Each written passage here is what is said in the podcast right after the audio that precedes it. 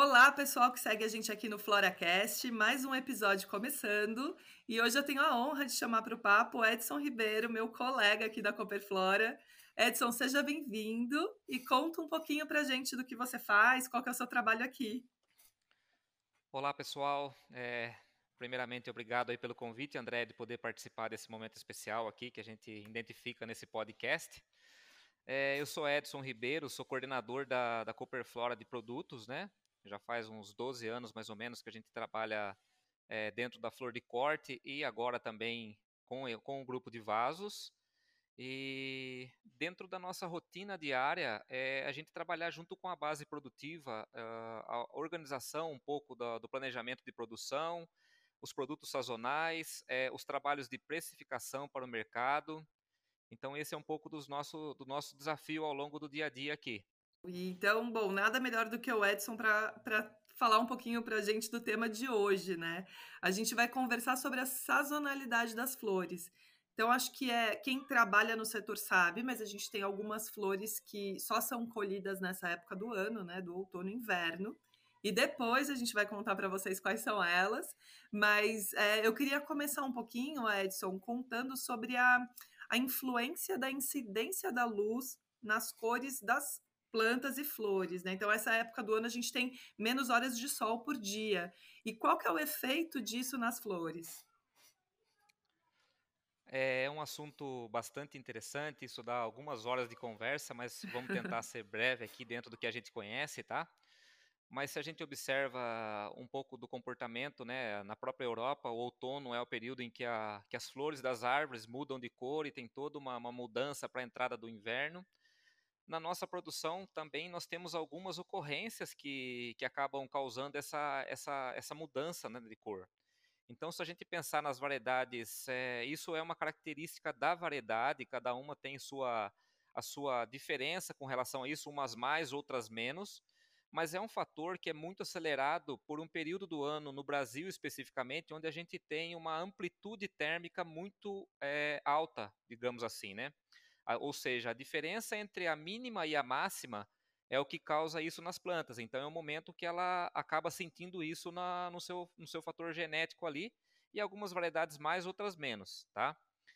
Um outro fator que determina isso também, quando a gente começa a entrar no outono para inverno, né? No Brasil, é, a gente tem as estufas não tão aclimatadas como é na Europa, em decorrência até da, dos custos que isso teria aqui no Brasil, ainda é inviável ela acaba tendo um ciclo mais longo, ou seja, ela acaba tendo uma exposição a um clima diferente e isso automaticamente obriga ela a ter uma certa defesa nas pétalas externas, aumentando a, a incidência da cor. Isso não é um defeito, tá? Isso é uma característica de cada variedade que chegando nessas épocas pode acontecer mais ou menos esse fator da, desse escurecimento, tá? Nas pétalas. Um outro ponto que a gente observa também é a questão da. Você observa variedades em si que às vezes acaba não tendo só o escurecimento, mas sim mudando o mesmo tom de cor. É muito comum cores com tom chá rosado, ele acaba ficando particularmente só rosado nesse momento. Tá? Isso é da, da característica da planta em decorrência desses dois fatores que eu expliquei há pouco. Legal, Edson, entendi. Então, na verdade, não é só a incidência da luz, mas também a variação de temperatura nessa época do ano, que faz com que as flores reajam de formas diferentes. Aí, legal. E quais são as variedades mais impactadas, Edson, por, por essa variação nessa época do ano? É, nós temos dentro do nosso portfólio algumas variedades dentro de algumas espécies, tá? Por exemplo, se você pega as rosas vermelhas, tem uma ou duas variedades que vão apresentar um pouquinho mais desse escurecimento.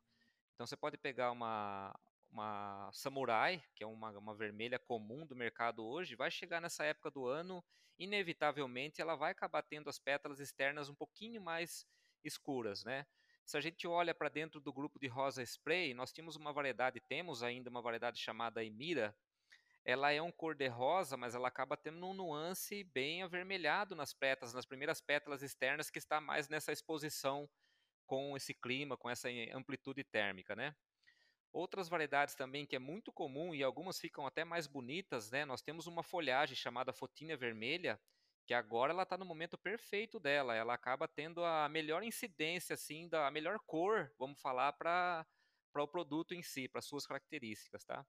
Fica uma dica então aí para o pessoal, né? Que pode aproveitar que nesse momento algumas variedades estão no seu melhor potencial, assim. Então é legal saber com quem trabalhar, né?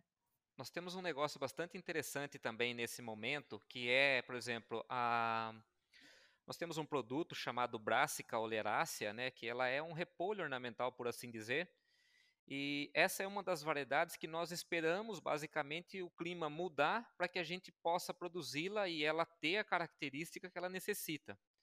Este ano a gente acabou tendo duas variedades um pouquinho antes, mas ela não fica com um tom tão especial quanto ela fica agora daqui dos próximas três semanas para frente. Ou seja, ela é uma planta verde que depende do clima desse inverno, desse ciclo mais longo que a gente vai entrar, para ela conseguir ficar com tons de lilás e rosado na sua, na sua folha, vamos dizer assim. Então, é uma variedade que depende desse momento, né? E Edson, além da varia, né, variação de cor, alguns produtos sofrem outras, outras mudanças, né? Então, tem algumas rosas que elas ficam com o botão maior. Conta um pouco por que isso acontece. É, exatamente é um ponto interessante. Você tem, às vezes, um aumento no volume de pétalas disponível justamente porque, vamos falar que uma, uma rosa ela tem uma média de ciclo de 12 semanas, vamos falar em tempos normais, né? Você acaba tendo ciclos aí de 16 ou 18 semanas, ou seja, ela acaba ficando mais tempo no campo, absorvendo mais energia e tudo mais, e isso acaba fazendo com que ela tenha um botão é, maior nessa época do inverno, tá? Então, é muito comum que a gente tenha algumas variedades que se tem até uma certa dificuldade, vamos falar assim, de fazer a abertura de tanta pétala que tem, de tão grande e bonito que fica o botão. Tá? Mas isso é em decorrência do ciclo mesmo mais alongado da, dessas variedades durante Exato. essa época, né? Legal. Muita, muita gente, né? Muitos clientes nos perguntam sobre isso, assim, porque eles recebem nesse período um produto assim muito impactante, um produto maior do que no resto do ano, e aí sempre vem esse questionamento, né? Legal. E Edson, vamos agora falar um pouquinho então quais são as variedades que a Copperflora produz exclusivamente no outono e inverno. Então, Andréia, é... a todos os ouvintes aí, esse é um momento bastante especial para nós, né? Nós temos uma segmentação dentro da Copperflora onde a gente trabalha os grupos de produto e dentro do grupo Silvestres, que é tudo que a gente tem disponível, menos a rosa, a gente tem um enriquecimento desse mix assim. É, é um momento que a gente espera especificamente para se produzir algumas variedades em decorrência da nossa estrutura. Na Europa, eles conseguem fazer isso ao longo de todo o ano porque tem estufas aclimatadas e tudo mais. No Brasil, nós necessitamos mesmo essas variedades que entram, essas espécies que entram agora, elas precisam desse momento do clima no Brasil para a gente conseguir produzir. E aí, claro, as tulipas, né, que a gente vive uma janela um pouco menor, a gente prefere trabalhar ela, vamos falar de março até setembro só. É, nós temos, por até um desenvolvimento de tecnologia de produção, um produto que só saía no inverno agora, está com uma janela um pouco mais longa, que é os ornitogalons, tá? É uma variedade Soundercia, nós somos exclusivos na América Latina praticamente com esse produto, tem pouco no mercado, agora que estão começando a ter.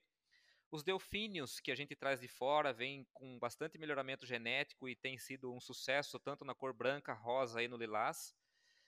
É, os ranúnculos, é, as peônias que necessitam, a peônia é um produto bastante perecível e agora ela tem o melhor desempenho dela com relação a, ao poder otimizar esse clima, né? E aí o Rice Flowers, que é a flor de arroz, as próprias dálias que precisam desse clima para ter uma boa durabilidade no consumidor final, porque ela é bastante delicada, né? E se a gente consegue colher ela num clima mais a menos, a durabilidade e o shelf life dela fica mais extenso.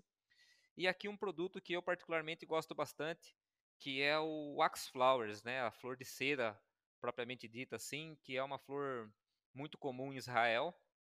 E nós temos uma campanha desse, desse material agora que vai aí de de julho até agosto, mais ou menos, com três ou quatro variedades bastante interessantes, um branco, um cor-de-rosa, dois tons de pink.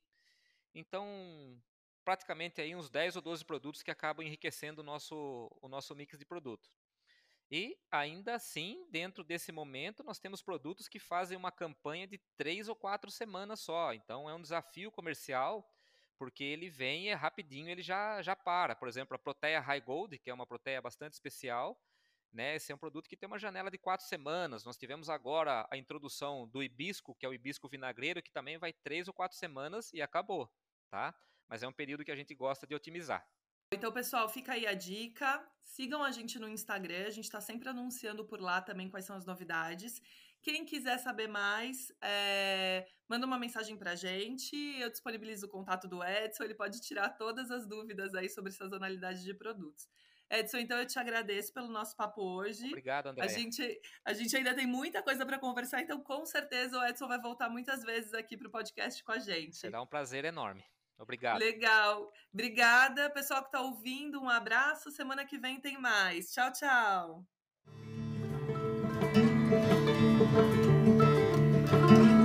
Música